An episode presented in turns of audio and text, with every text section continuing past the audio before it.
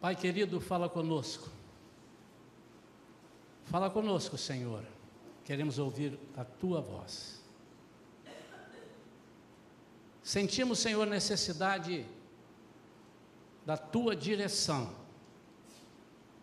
Ensina-nos, Senhor, a vencer as nossas batalhas. Ensina-nos, Senhor, a perceber a tua ação em nossas vidas. Ensina-nos, Senhor, a aceitar o que tu tens para nós. Ensina-nos, Senhor, a aprender a obedecer. Queremos aprender contigo. Ensina-nos, Senhor. Ensina-nos, Senhor, a sermos dependentes totalmente de Ti. Em nome de Jesus. Amém. Em Juízes capítulo 6, fala sobre Gideão, e eu vou destacar inicialmente um versículo que é o 14, e diz assim: Então o Senhor olhou para Gideão e lhe ordenou: Vai com a força que tu tens, vai e liberta o povo de Israel das mãos de Midian. Ora, não sou eu quem te envia? Vamos ler de novo. Então o Senhor olhou para Gideão e lhe ordenou: Vai com a força que tu tens, vai e liberta o povo de Israel das mãos de Midian. Ora, não sou eu que te enviei?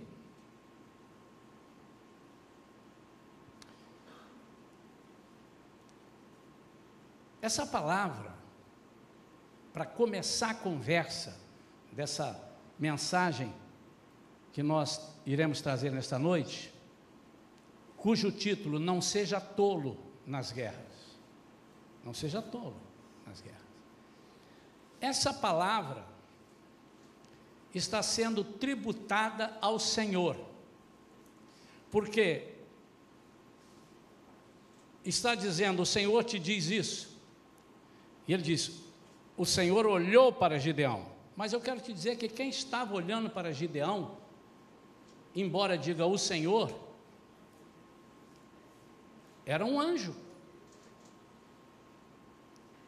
Era um anjo. É, a Bíblia nos permite dizer algumas coisas que não estão escritas, mas quando você tem o contexto da Bíblia, a história, você já deduz. Esse anjo que está ali representando ao Senhor é como se fosse o próprio Senhor. quase posso, olha, cuidado com os quase, tá, irmão? É como se fosse um anjo sem asas, na figura de um homem normal.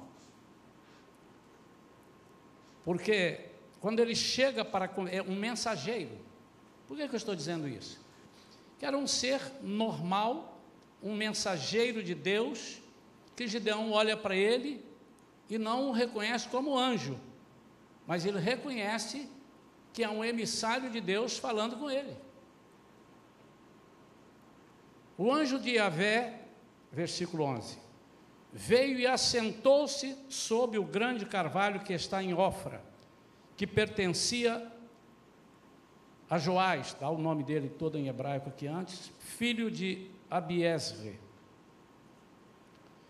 E aconteceu que Gideão, filho de Joás, estava malhando trigo num tanque de prensar uvas a fim de ocultá-lo dos midianitas. Então o anjo do Eterno apareceu a Gideão e lhe saudou: Yahvé está contigo, valente guerreiro. Ao que Gideão declarou: Ai meu senhor, está vendo uma pessoa? Ele falaria: Ah, anjo, Se a Vé está conosco, por que nos sobrevém toda essa calamidade? A primeira coisa que eu quero destacar, antes de destacar os pontos para não sermos tolos nas guerras, é que às vezes nós desprezamos o mensageiro e com isso perdemos a mensagem. Às vezes Deus quer, e às vezes Deus quer não, Deus sempre quer usar um de nós para abençoar a sua vida, para te exortar, para te edificar, para te consolar. E parece que nós temos que ver o anjo descendo do céu com as asas batendo. E se nós não virmos isso, a gente pensa que quem está falando conosco é um homem qualquer. Essa é uma das grandes dificuldades que o povo de Deus enfrenta. Um bloqueio que nós temos e precisamos quebrar esses bloqueios. Nós estamos constantemente em guerra. Você não pode desprezar isso. Há momentos em que as guerras ficam mais amenas. Às vezes são só batalhas. Mas há momentos em que elas esquentam, se multiplicam, e em todas as áreas da nossa vida nós podemos enfrentar isso. O que é que nos fará vitoriosos?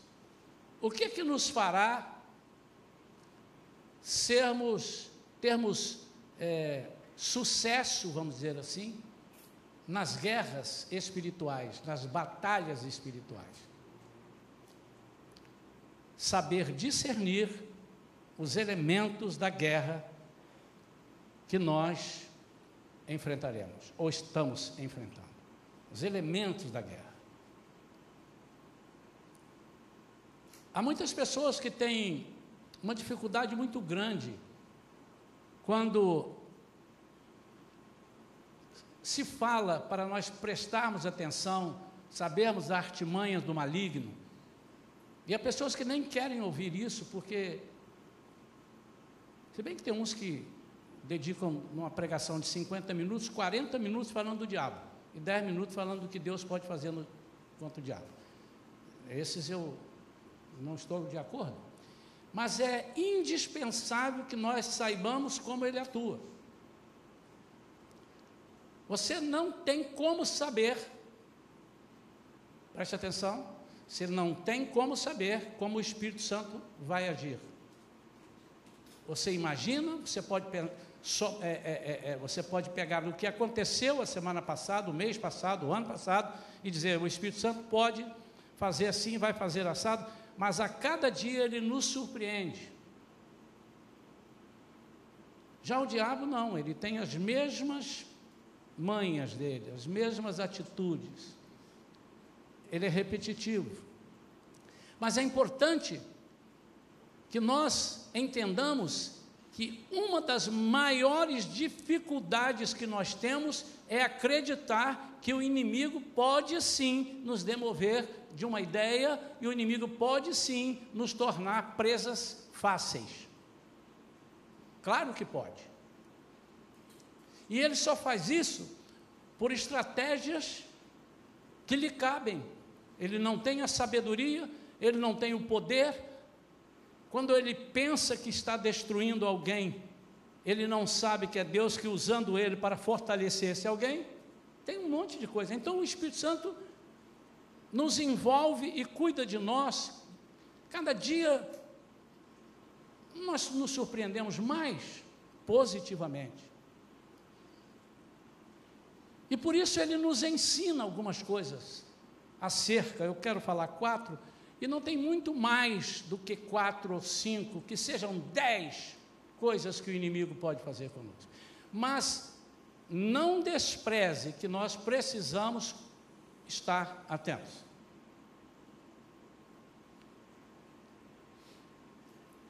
Pedro, usado por Deus, diz assim: sede sóbrios e vigilantes.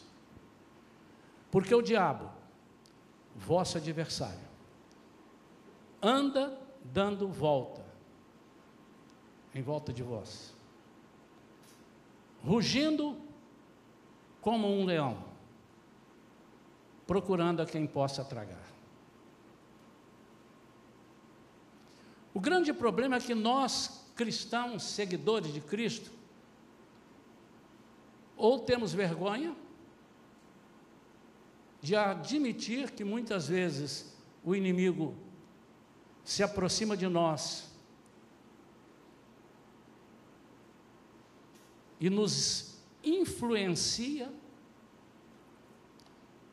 a acreditarmos mais em nós do que em Deus, mas na nossa capacidade. E o que é que nós fazemos muitas vezes? Escondemos o trigo. A Bíblia é tão rica, irmãos. Já pregamos aqui na igreja várias vezes sobre essa passagem e também cabe a gente destacar que quando Gideão está escondendo o trigo, ele é aplaudido. E escondendo um trigo num lugar que os midianitas não iriam procurar, no lugar de prensar uva. Para aquela aplicação, para aquela mensagem servia, mas agora vamos pegar essa mesma mensagem para o contexto e para a visão que queremos trazer para nossa nosso aprendizado. Primeiramente, saber discernir os elementos. Primeiramente, saiba como o inimigo trabalha. Eu fiz esse preâmbulo aqui Fiz aqui uma, uma introdução, nós precisamos conhecer. Antigamente, os jogos de futebol eram mais na. O camarada ia jogar um time grande contra um time pequeno, ele nem olhava o adversário. Ó, vamos jogar assim, vamos assim, você joga pela direita, vem pela esquerda, e tal, o outro cruza e faz o gol. Olha, vamos, vamos ganhar de quatro pelo menos, porque esse time é muito fraco. E de repente eram surpreendidos. Até que se começou, não há muito tempo atrás, a estudar o adversário. E ao estudar o adversário, percebeu-se que o adversário mais fraco trabalha nas nossas falhas e nas nossas fraquezas. O time grande. Ele estudava e olhava, se aquele ali, ele ataca por esse lado e desguarnece a sua retaguarda. Então nós vamos colocar uma pessoa exatamente fazendo com que ele venha para cá e o outro pega a bola, joga lá nas costas dele. Nós vamos fazer o gol. Conhecer o adversário é de suma importância. Mas não conhecer no sentido que você também conhece a Jesus. Mas conhecer como ele faz para que você deixe, deixe-se ser vencido, ser derrotado. É isso que nós precisamos. Eu quero que, eu estou gastando mais tempo nisso aqui, para que você, em cada ponto, entenda exatamente aquilo que Deus está falando e que quer falar com cada um de nós.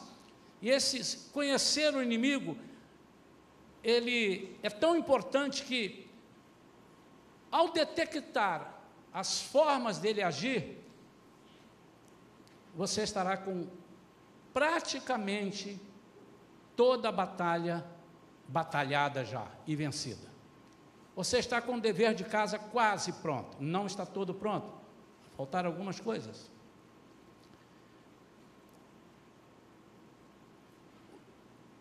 O versículo 11 começa dizendo para Gideão: Você é valoroso, você vai libertar. Olha as colocações e percebe qual é a sua função aqui na terra, o seu ministério aqui na terra. Você vai libertar este povo.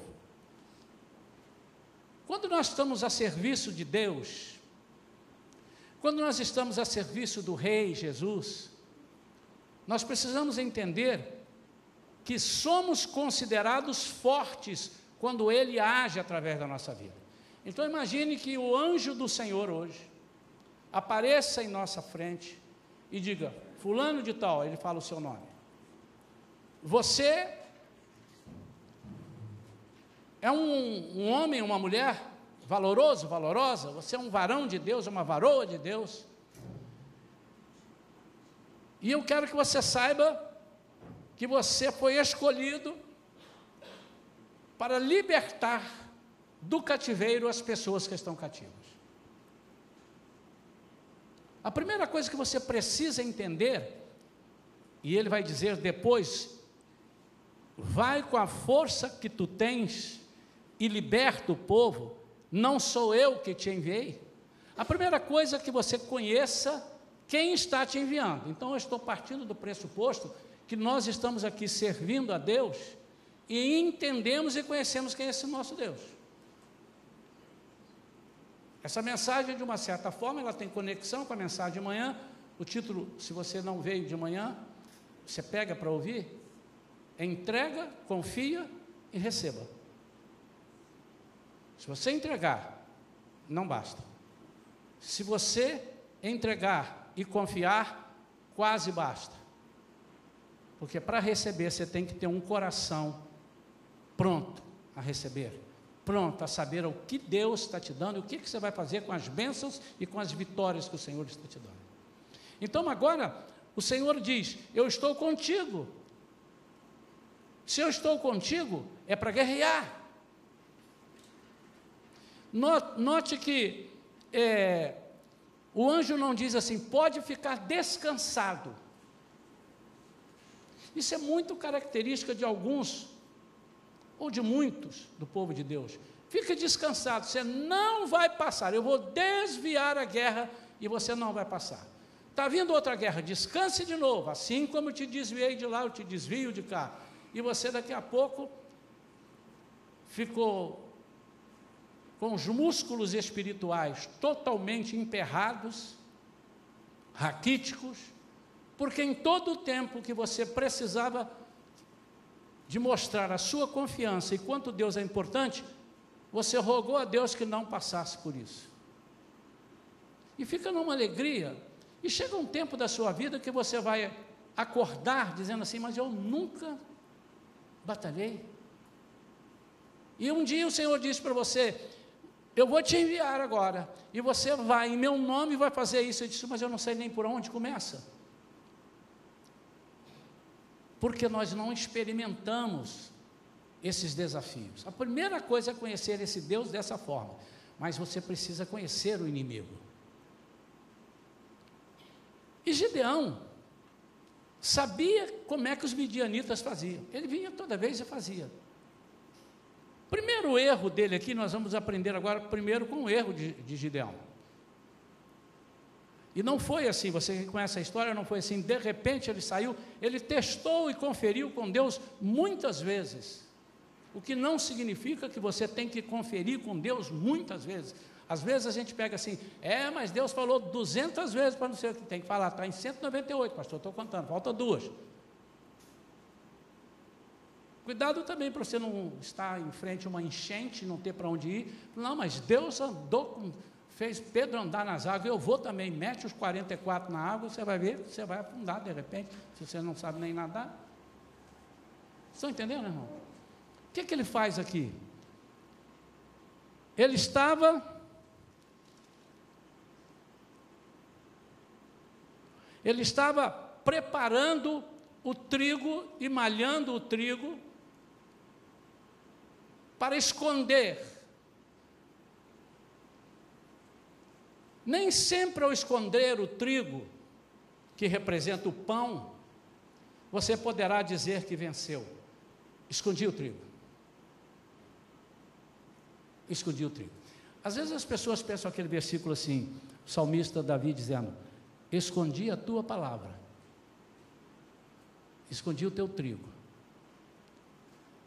escondi a tua palavra, escondi o teu pão no meu coração, para não para não para não pecar contra ti. Cuidado que às vezes nós estamos escondendo para não pecar e escondemos para não lutar.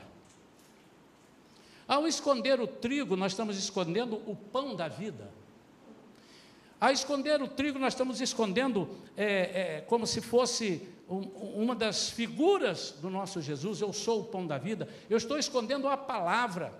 Ao esconder a palavra, estou me omitindo de atacar o inimigo. Ao esconder a palavra, eu estou é, muitas vezes me amedrontando, dando passos atrás, quando a minha determinação para aquele momento, nós vamos ver alguns momentos das batalhas, como é que se vence uma batalha? Nem sempre é atacando. Mas ao esconder o trigo, eu posso estar me omitindo, por exemplo, de esconder a palavra para a pessoa que precisa. As guerras que estão sendo levantadas contra mim, contra a minha família, contra o meu emprego, contra os meus filhos, contra é, minha, minhas amizades, as, as guerras, a minha empresa, guerras. E elas são espirituais, porque o que o diabo mais gosta de ver é um crente derrotado. O que o inimigo mais gosta de ver é um crente derrotado para zombar. Você não é crente? O mundo nos tem como aquelas pessoas, os super-heróis. E quando está acontecendo alguma coisa errada conosco, o mundo logo chega e diz: Mas por que, que está acontecendo com você? Você não está em pecado? Já falei aqui mais de uma vez, eu gosto desse trecho, quando José é vendido pelos próprios irmãos. Aí ele vai lá, aí estava mandando lá a notícia. E José que foi vendido como se fosse, não tem isso, tá, irmãos? Cuidado, vocês vão sair daqui dizendo assim, o pastor disse que eles mandavam notícia, José nunca deu notícia. Eu estou trazendo para os dias de hoje.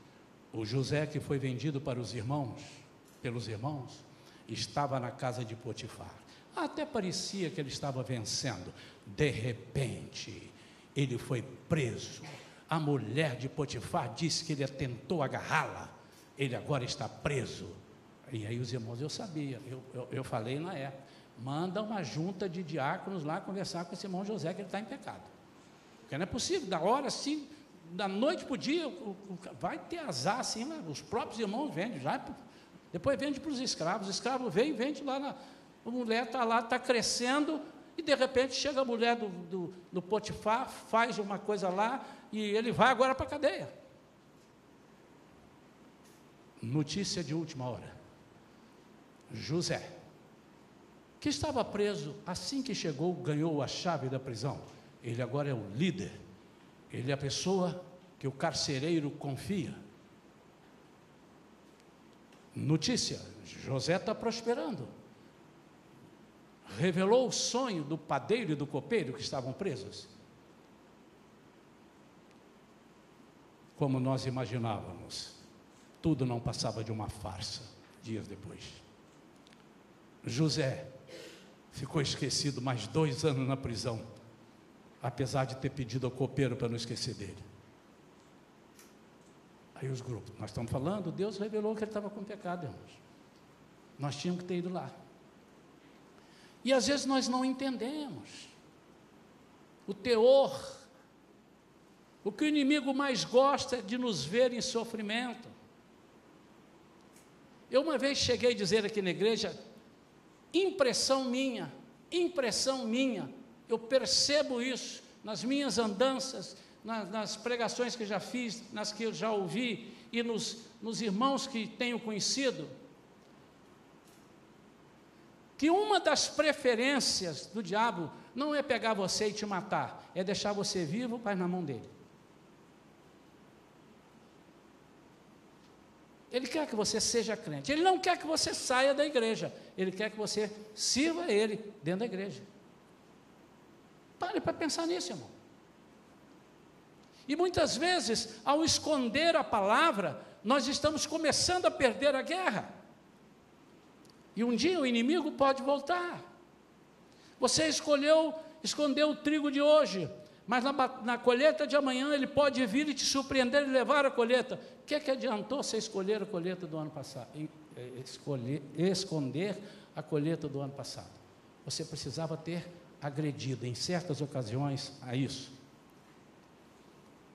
O versículo 11 e 12, quando diz que ele estava malhando o trigo num tanque de prensar, a fim de ocultá-lo dos midianitas, demonstra que Gideão estava sendo, quem sabe, influenciado pelos medrosos da sua família e da circunvizinhança, do seu povo. E ele diz, quando o anjo diz, é, você é forte, você vai vencer, ele disse assim, ai meu Senhor, se o Senhor está conosco, por que então nos sobrevém essa calamidade toda? E muitas vezes nós perguntamos isso, Deus está te respondendo, sobrevém para eu te mostrar quem eu sou. Depois para te mostrar, para mostrar ao povo quem sou eu na sua vida. E depois para você ter certeza que em todas as lutas eu estou contigo. E nós não aceitamos.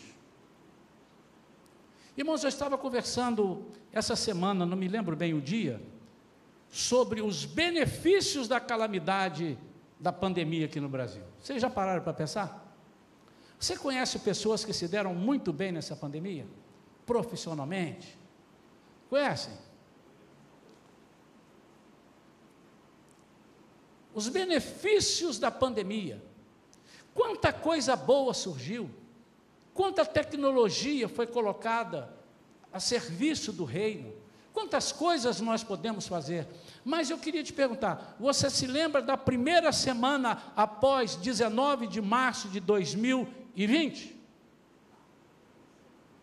Eu me lembro que ao sair daquela. Nós viemos à igreja, embora a notícia estava meio conturbada, e fecha, não pode e tal, e pegou a gente assim no meio do caminho, nós estávamos aqui, abrimos a igreja, estávamos funcionando. E aqui alguns irmãos preocupados, e eu também estava preocupado, eu não sou irresponsável, e disse: Não, irmãos, nós vamos ter o culto da noite, vamos sim. Isso era de manhã, naturalmente. E quando abrimos ali no café, umas quatro ou cinco pessoas chegaram, pastor. É melhor não, pastor. O negócio está bravo. Olha que notícia aqui, ó. Já morreram mais dois, agora morreram mais cinco, agora morreram mais sete. Agora. E, e trouxe essa preocupação para nós. Natural. Algo desconhecido. E nós ficamos. Uma semana, alguns irmãos ligaram para mim, pastor, o que, que nós vamos fazer? E agora? Eu não posso abrir minha loja, eu não posso fazer isso. E nós então falamos, não sabemos o que fazer, a não ser confiar em Deus. Essas mesmas pessoas, não quase, não todas, mas quase todas, disseram, pastor, que bênção foi a pandemia na minha vida. Que bênção. Como o Senhor me ensinou a confiar nele. Como o Senhor mostrou que em todas as coisas Ele está no controle. A primeira coisa que você precisa saber é como o inimigo trabalha. E Gideão tinha essa noção. Ele vai vir sorrateiramente e vai roubar a nossa colheita. Eu queria que você guardasse uma coisa que a gente sabe, talvez de outra forma. Quando você vê o céu escuro para tempestade, é sinal de que daqui a pouco vai vir uma bonança. Quando você está passando uma situação difícil, aí você diz: Ó, isso é sinal de que eu vou ser abençoado. Mas por que, que nem sempre a gente se, é, se, é, se prepara para uma coisa? O diabo, o inimigo, nosso adversário, sente o cheiro da nossa colheita. Ele percebe quando nós iremos colher. Ele sabe que Deus já conversou com o anjo, o anjo já conversou com outro anjo, e você vai lá e vai falar. Ele sabe o que o céu está conversando a nosso respeito. Eu fico imaginando quando Satanás na reunião dos servos de Deus, vai ao céu, e Deus pergunta: de onde você vem? Eu venho de rodear a terra. E Deus começa a falar sobre Jó.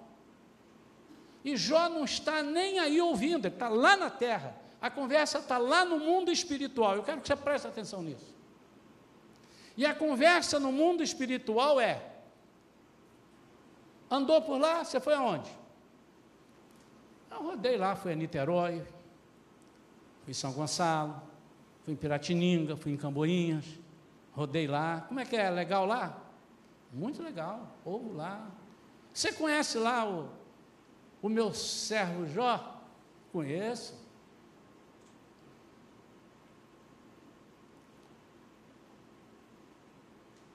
Aquele camarada só me dá alegria. Servo. Aí ele começa a descrever. Eu, não sei se já passou pela tua cabeça o seu nome ser lembrado por Deus. Você conhece lá o meu, o meu servo Eustáquio? Temos Eustáquio aqui na igreja? Não, graças a Deus. Temos Eustáquio. Você conhece a minha serva Euterpina?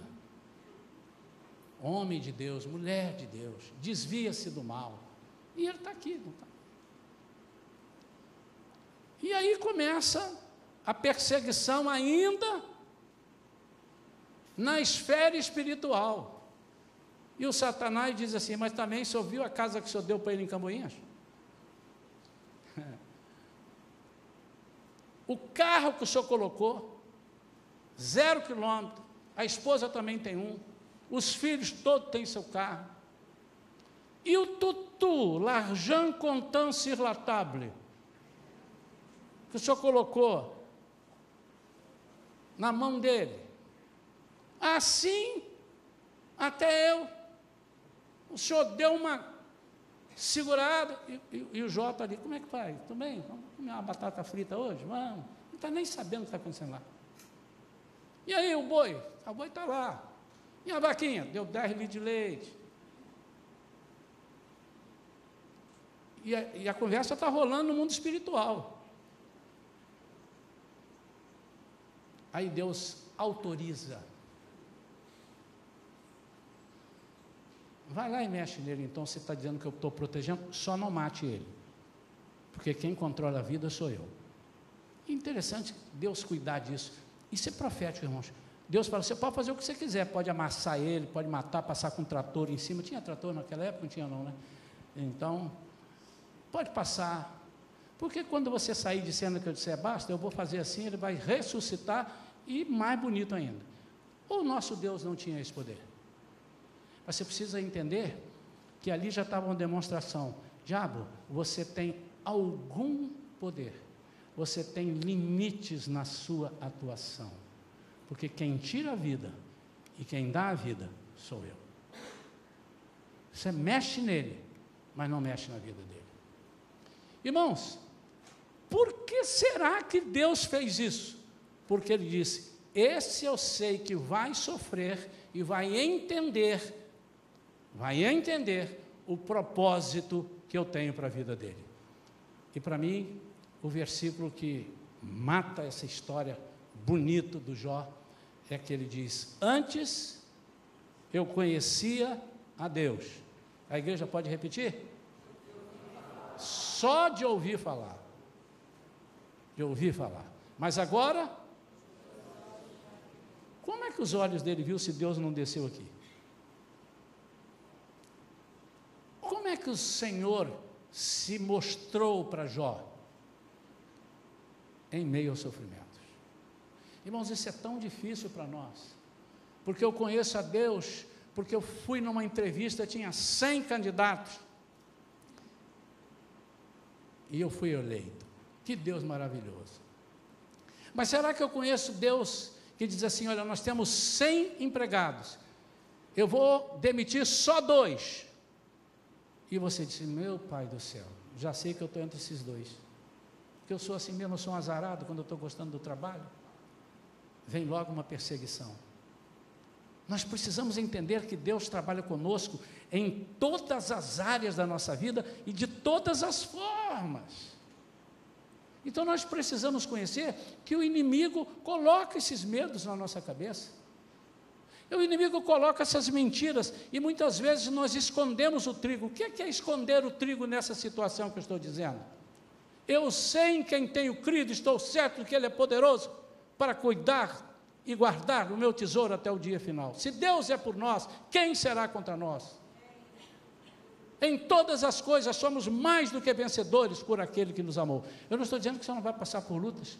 Eu não estou dizendo que você não vai passar por tentações. Eu estou dizendo que você precisa mostrar o trigo, que você precisa mostrar a palavra, E muitas vezes nós estamos passando é, necessidades espirituais, estamos perdendo até a nossa fé em Deus, porque não aplicamos aquilo que estamos aprendendo na igreja, ou não estamos aprendendo na igreja. Estamos abrindo mão do ensino, estamos abrindo mão da leitura bíblica. Hoje, cada dia mais, tem pesquisa a esse respeito, infelizmente eu não tenho os dados aqui. É, é, cada dia se lê menos a Bíblia. Cada dia, por quê? Por causa da facilidade.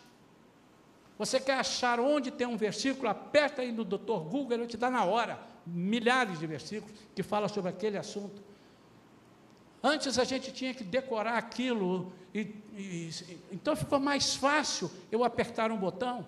Nós estamos vivendo na, na, na, na era tecnológica, que bom que estamos vivendo, ajuda para muita coisa, mas está nos deixando preguiçosos de ler a palavra.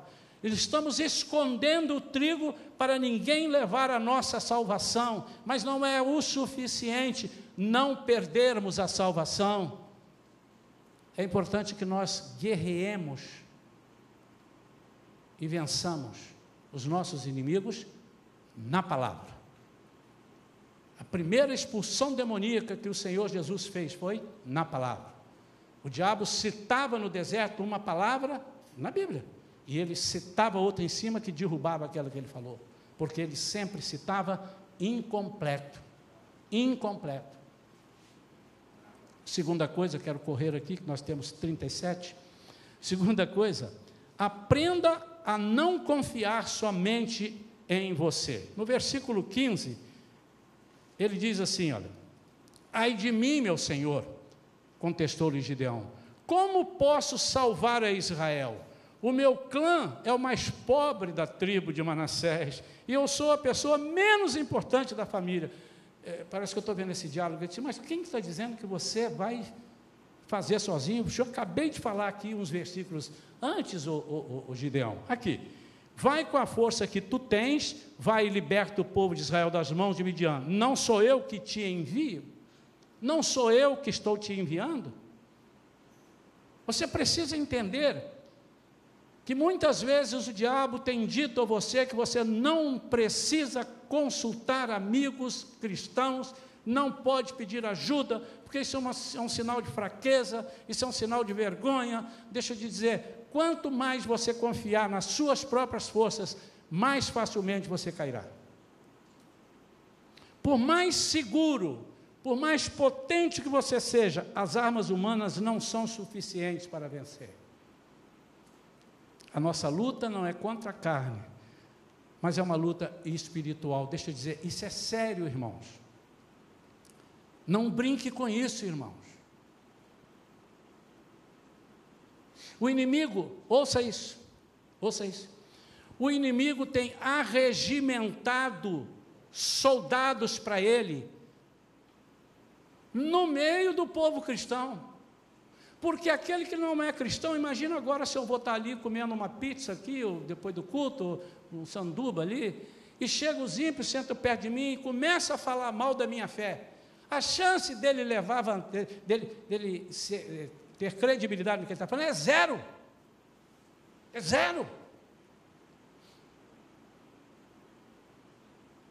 Mas quando nós somos atraídos por algo que parece que nos beneficia, aí está o problema. É porque nós estamos, às vezes, numa guerra espiritual e alguém vem com uma proposta, talvez das melhores intenções.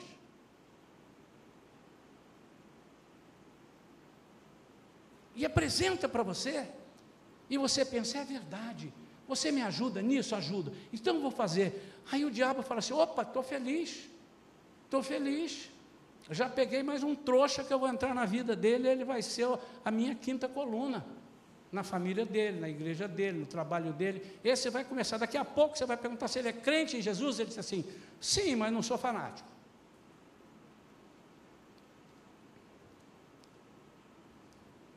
Se você tem dado terreno às coisas espirituais malignas, você é um sério candidato a ser invadido pelas propostas cabulosas e sutis dele.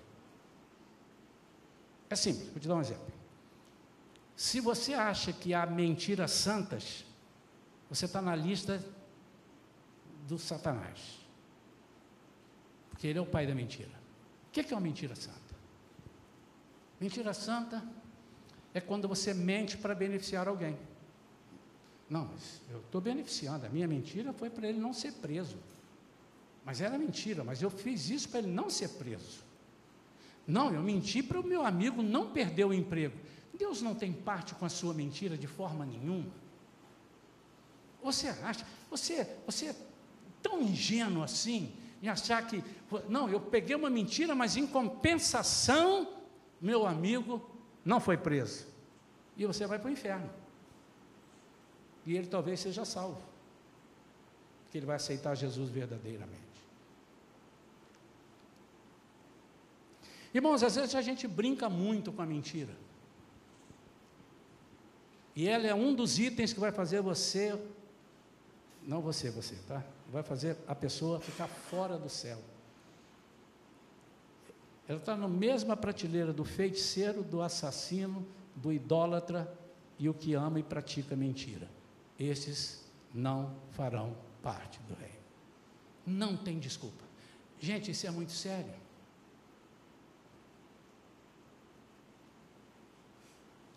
Às vezes nós estamos mais preocupados e batendo assim. Olha, presta atenção, irmãos, isso é sério que eu vou falar, hein? Não, não compare o, o pastor falou que isso é menos sério. A pessoa olhando pornografia no telefone e está aqui dentro da igreja. Isso não pode, pastor. E a mentira pode? Está tudo na mesma prateleira. Nem uma coisa nem outra. Eu só quero te dizer que a mentira é uma coisa que às vezes ela é até bonitinha. Caramba, falou isso para ele. E ele caiu, caiu. Yes! Se você não mudar imediatamente, se Jesus voltar hoje, a palavra de Deus diz que você não pode, porque no céu não entra iniquidade a Trindade Santa, como eu preguei aqui no primeiro domingo, não pode contemplar a iniquidade. Nesse momento que você fala, você está à deriva da convivência, a unidade com Deus. Terceira coisa para vencer uma guerra, não ser tolo. A sua guerra. Ih, rapaz, isso é muito sério, acho que eu não vou falar isso não. Vou perder eleitorado aqui na Bíblia, na igreja. Os irmãos vão parar de me chamar para. Pra... Aí, você que ainda não me chamou para almoçar na sua casa, faltam poucos, faltam 180. Eu não vou falar isso não, porque isso aqui, eu vou perder minha, meu ibope aqui. Fala ou não fala, irmãos? vocês insistiram tanto que eu vou falar. A sua guerra pode começar a ser perdida ou vencida na família.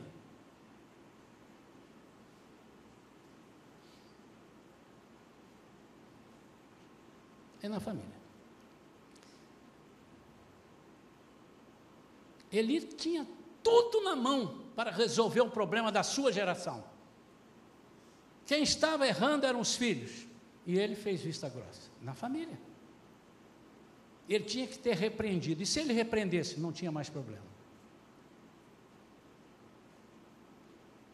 E como ele não fez isso, foi para o Beleléu ele e os filhos e acabou a geração. Você sabe que isso é sério? Quanto nós somos coniventes, mulheres e maridos, com o nosso parceiro, mulher ou marido, quando ele está ficando com a grana mais alta, mas está fazendo coisa errada? Você está vendo e está gostando, porque você está ganhando um cartão de crédito ou um passeio, mas quanto? Ou você tem coragem de dizer assim: olha, eu não sou a favor disso. Não faça isso. Fale com Deus. Não, não vamos fazer, eu não concordo. Então nós podemos estar dando abertura para o diabo entrar na nossa família. E às vezes, por pequenas coisas. Por pequenas coisas.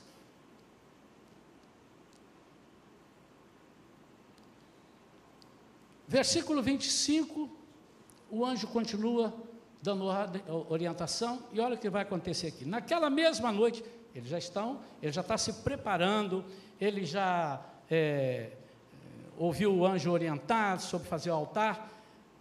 Versículo 25, naquela mesma noite, Yahvé ordenou a Gideão: separa um dos touros do rebanho que pertence a teu pai, aquele novilho de sete anos de idade. Destrua o altar de Baal que também pertence a teu pai. E corte o poste consagrado à deusa Azerá, que está ao lado do altar. O que, que Deus está falando para Gideão? Para que eu possa fazer de você aquilo que eu já falei, pela fé em você, eu disse: você vai vencer, eu te enviei. Você precisa tomar algumas atitudes. E a sua família pode estar te levando para o buraco. Os conselhos errados, ou a falta de conselho certo, pode estar te danificando. Irmãos, será que é difícil para nós honrarmos a, a Deus e desagradar os nossos próprios familiares? É difícil. Muitas vezes nós a, a, agradamos os nossos familiares e desagradamos a Deus.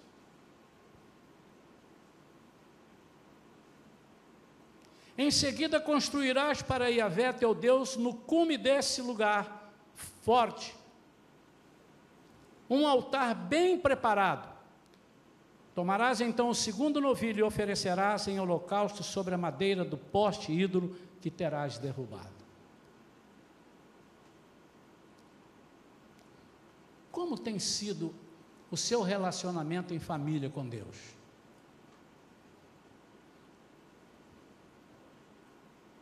Qual é o poder de sacerdote que você, como marido, exerce sobre a sua esposa? Você pensa que o Senhor não vai te cobrar isso? Espera, espera. Ele é paciente, é longânimo, mas ele vai te cobrar isso. Na hora que precisar, ele vai te cobrar. Cadê a sua função, mulher de Deus? De ser uma mulher confiável, equilibrada, sábia e que edifica a sua casa.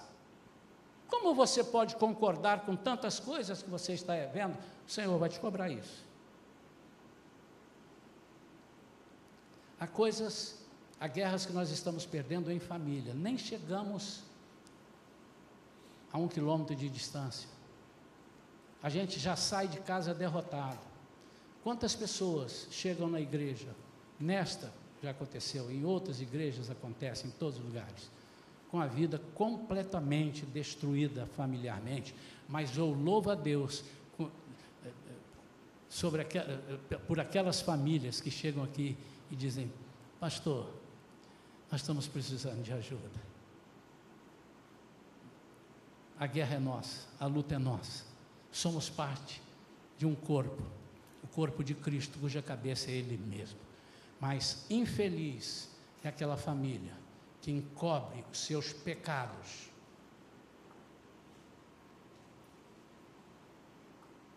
Infeliz. Quatro e último. Deixa Deus dar as estratégias, elas variam de acordo com as batalhas. Sabe o que, que está dizendo aqui? É que nas nossas batalhas, nem sempre é, nós venceremos da forma que imaginamos. Quando Gideão estava crente que estava preparado, vocês que conhecem a história, vocês que conhecem a Bíblia, sabem que ele, ele por fim, de, depois de todos os testes, o teste do o velo de lã, o sereno nele, o sereno fora dele, depois de tudo, ele diz assim: Mas eu só tenho 32 mil homens. Como é que eu vou vencer? E o Senhor disse: Ainda bem que você me lembrou. Pergunte a eles, desses 32 mil, quem é covarde, quem é medroso. E 22 mil levantaram a mão. Eu, eu, eu, eu, eu, eu, eu, eu. Ainda bem que não eram mentirosos, né? foram pelo menos medrosos. Agora ele ficou desesperado. E o Senhor disse assim: Eu vou te ensinar a vencer a batalha. E o Senhor vai dizimando o exército dele até que ele fique com 300. E o Senhor disse assim: Eu não vou tirar mais, porque senão você vai acho que morrer de infarto. Mas ele não disse isso, não está na Bíblia, tá, irmão? Senão, irmão, vão me parar ali na porta e vão dizer, pastor, me mostre aqui onde é que falou que o Gideão vai morrer de infarto. Não, a gente tem que explicar, né, irmãos, que às vezes os irmãos. Porque eu, quando eu prego, eu prego por uma, por uma plateia seleta. Eu imagino que todos aqui têm a capacidade muito boa de entender, mas quando não entende, me pergunta que eu explico. Então, eu estou fazendo aqui umas alusões aqui interessantes. Você não vai morrer de infarto. Você vai, eu, eu vou deixar você com 300. E ele completa. Porque senão você vai vencer e vai dizer que foi você que venceu. Ingrato. Então aprenda, para você vencer as batalhas, você não pode ser ingrato.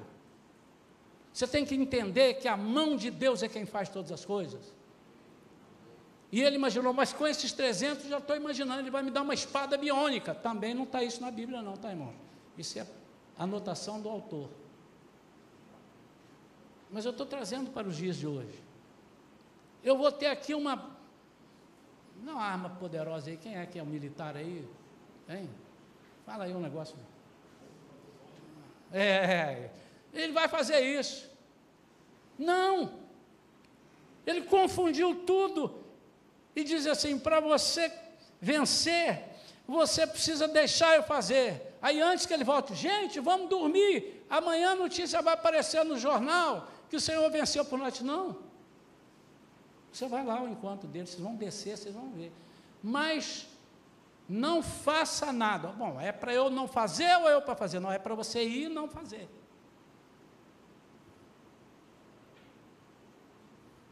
É para você ir e não fazer.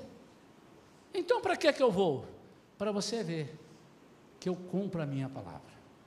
E lá atrás, quando você estava escondendo o trigo, eu disse: Você é forte porque eu te envio. E se eu não te envio? Você é fraco. Há horas que se deve avançar, outras em que se deve ficar parado. Outras nós temos que bradar. Vocês vão dar um brado. Uhul! Atenção, irmãos. No 3, nós vamos dar um uhul aqui. Pastor, mas eu não estou aqui com, com um problema. Ué, mas você só pensa em você, irmão? Alguns irmãos aqui têm algum problema para resolver? Estão com, estão com problema para resolver? Levanta a mão bem alta assim para Deus ver a sua mão. Porque tem o teto aqui, de repente não vai ver, né? Hein, levanta. Sinceramente, irmão, pode falar. Tá, pronto. Agora pode baixar. Agora, quem não está vivendo esse. Você não precisa estar vivendo problema. Tá bom? Quem não está vivendo problema, mesmo.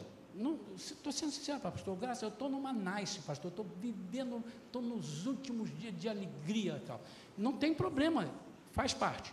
Quem não está com problemas assim, está tranquilo, os problemas do dia a dia, amanhã eu tenho que pagar 50 reais, eu tenho 70 no banco, vai sobrar 20. Não é isso não. Eu estou dizendo, não tem problema sério que precisa, você não tem. Levanta a mão.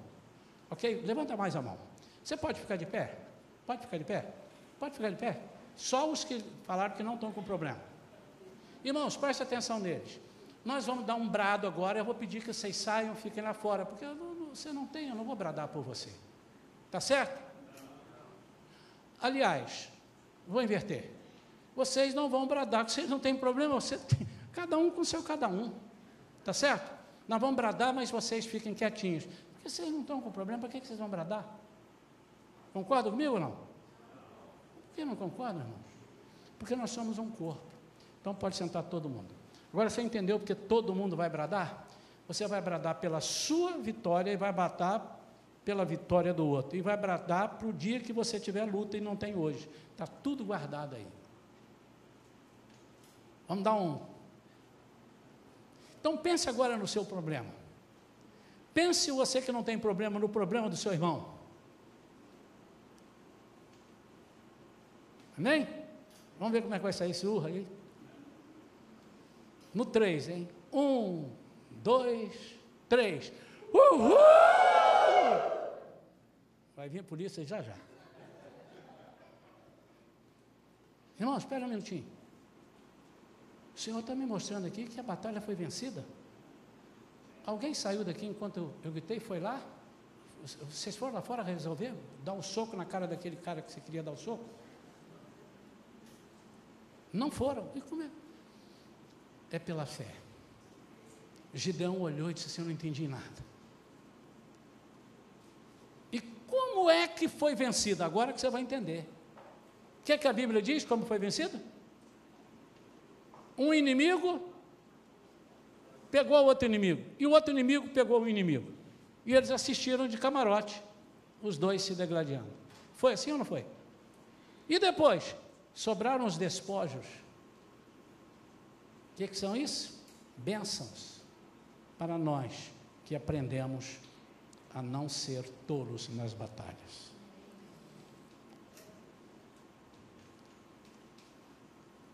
Umas nós temos que bradar, outras a solução é o silêncio e a oração.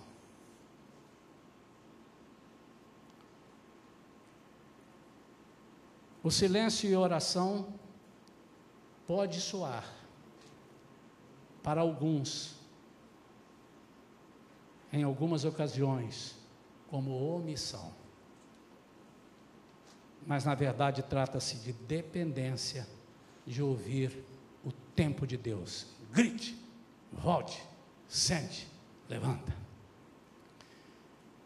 A grande chave da batalha espiritual é o discernimento que vem de uma dependência total do Espírito Santo. E só aprende a ter essa dependência quem está acostumado a andar com Ele intimamente. Amém ou não amém? Fique de pé, eu quero orar por você. Eu não vou orar agora pela luta que você está enfrentando. Por que, que eu não vou orar? Você pode me dizer por que, que eu não vou orar? Você pode me dizer por que, que eu não vou orar agora? Quem está enfrentando a batalha, eu vou orar por você. Vocês podem imaginar por que ou não? Se você assistiu o culto todo, se você. Hein? Por quê? Já está vencido. Queria ter um amigo assim. Já está vencido. Nós não bradamos aqui agora? Está vencida. Mas, pastor, o senhor não vai orar? Vou, vou orar por outra coisa. O que é que eu vou orar? Para você confiar no Senhor e não olhar o tamanho do inimigo, mas olhar o tamanho do seu Deus.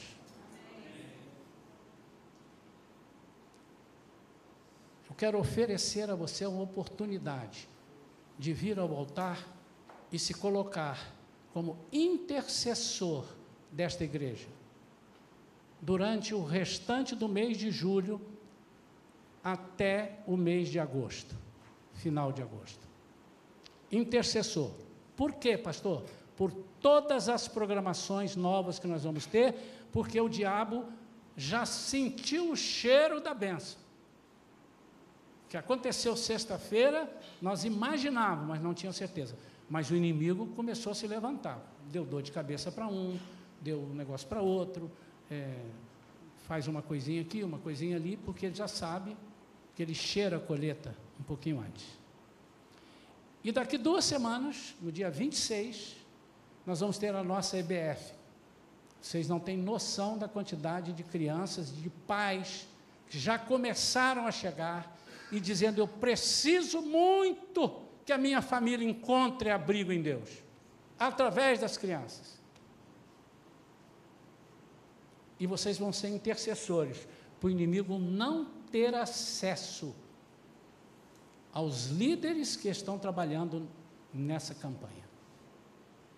Quantos querem ser intercessores até o final de Você não precisa orar 24 horas por dia, mas toda hora que você se lembrar, você vai ter que falar: Senhor, clamamos pelo teu sangue, clamamos. Então pode vir aqui à frente, já está demorando muito, senão eu vou terminar muito tarde. Mas, irmãos, eu não vou anotar nome de ninguém. Eclesiastes 5, 4 e 5 diz: Se algum dia fizeres um voto ao Senhor, não tardes em cumpri-lo, porque Deus não se agrada de tolos. É melhor não votar do que votar e não cumprir. Então, interceder, e você vai escolher a sua hora. A minha hora tem sido de madrugada, varia entre 3 e 4 da manhã. Eu aproveito que eu levanto para ir tomar uma água ou para ir ao, banheiro. E aí eu, o Senhor, eu estou acordado, andando, O Senhor diz assim: vai falar comigo agora ou depois? Não, agora. Põe o meu roupão, porque está muito frio essa madrugada, né? Eu, ainda mais eu estava gripado esses dias. E, Senhor, irmãos, eu tenho experimentado um negócio diferente. Sabe o que eu tenho experimentado? Os três, quatro primeiros minutos eu só fico, Senhor, o Senhor sabe. Senhor, o Senhor está vendo. Senhor, tu me conheces. Senhor, meu coração está apertado. Senhor, meu coração está alegre. Senhor, meu. Eu falo assim. Aí agora eu. O que, é que o Senhor quer falar comigo? Porque a gente às vezes quer só falar com Deus. Acabei de falar, vou dormir. Eu ia te responder, você foi dormir? Então amanhã a gente fala, você foi dormir de novo? E nós estamos dizendo, Senhor, o Senhor não me responde porque você está com o ouvido tapado. Então eu queria pedir que os irmãos intercedessem pela vida da igreja.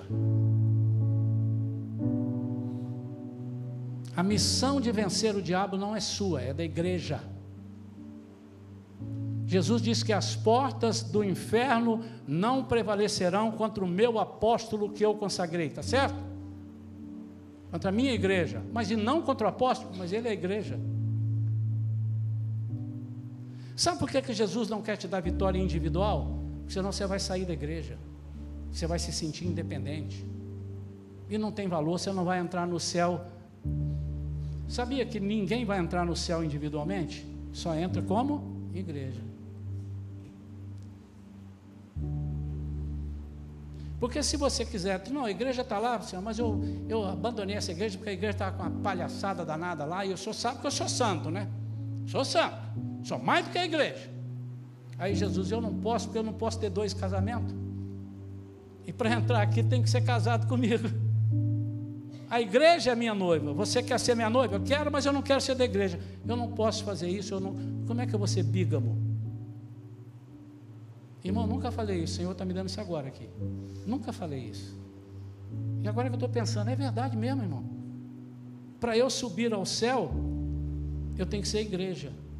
Vou te contar um segredinho, e para os irmãos que estão me ouvindo, que gostam muito do judaísmo: o judeu não entrará no céu. Sabia disso? Ou não? Como judeu, não. Ele entrará como igreja. Amém ou não? Então você independente é nada. É um membro fora do corpo, vai secar, vai morrer, vão pisar em cima de você. Quer ir para o céu? Só tem um jeito, na carruagem da igreja.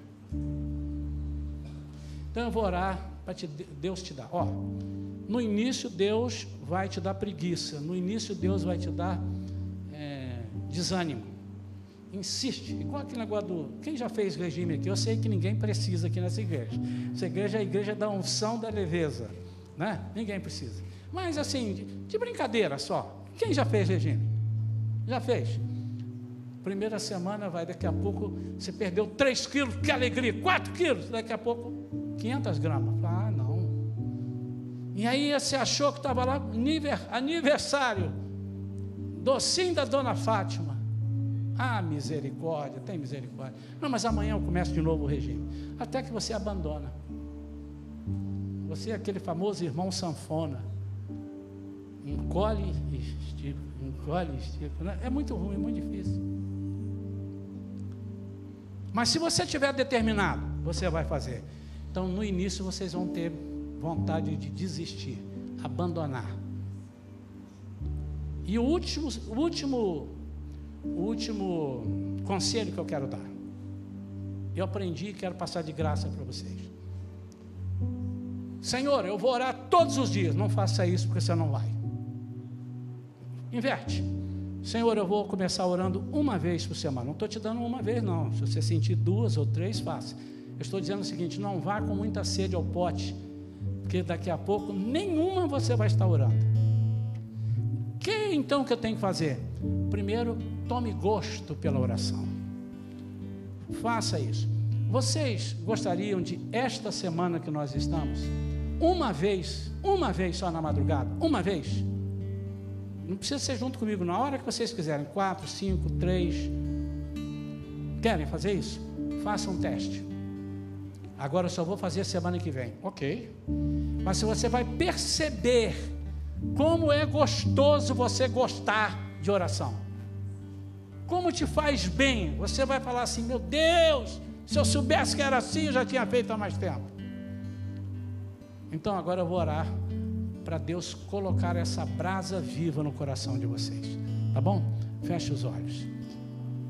Pai, em nome de Jesus, nós estamos aqui com queridos e queridas suas, seus. Pai, eles ouviram atentamente a tua palavra. E eu os chamei aqui para serem intercessores da igreja. Aqueles que vão se comprometer de até o final de agosto, não sei quantas vezes, não me importa. O Senhor é que vai despertar no coração deles a quantidade. Mas, Senhor, eles serão intercessores. E eles agora estão ouvindo essa palavra aqui, Senhor. Eles foram escolhidos para serem os missionários que vão falar contigo, intercessores da tua noiva, da menina dos olhos de Deus. Pai, então agora, enche-os de poder e autoridade. Ouve, Senhor, a conversa deles contigo. E eu já sei o que vai acontecer. Além da vitória na igreja, muitos aqui vão se assustar, se surpreender positivamente com as vitórias nas suas próprias lutas. Eles não vão estar pedindo por eles, o Senhor diz assim: só porque você não me pediu, eu vou te dar o que você está pedindo e vou te dar mais do que você está pedindo, em nome de Jesus, amém. Continue aqui na frente.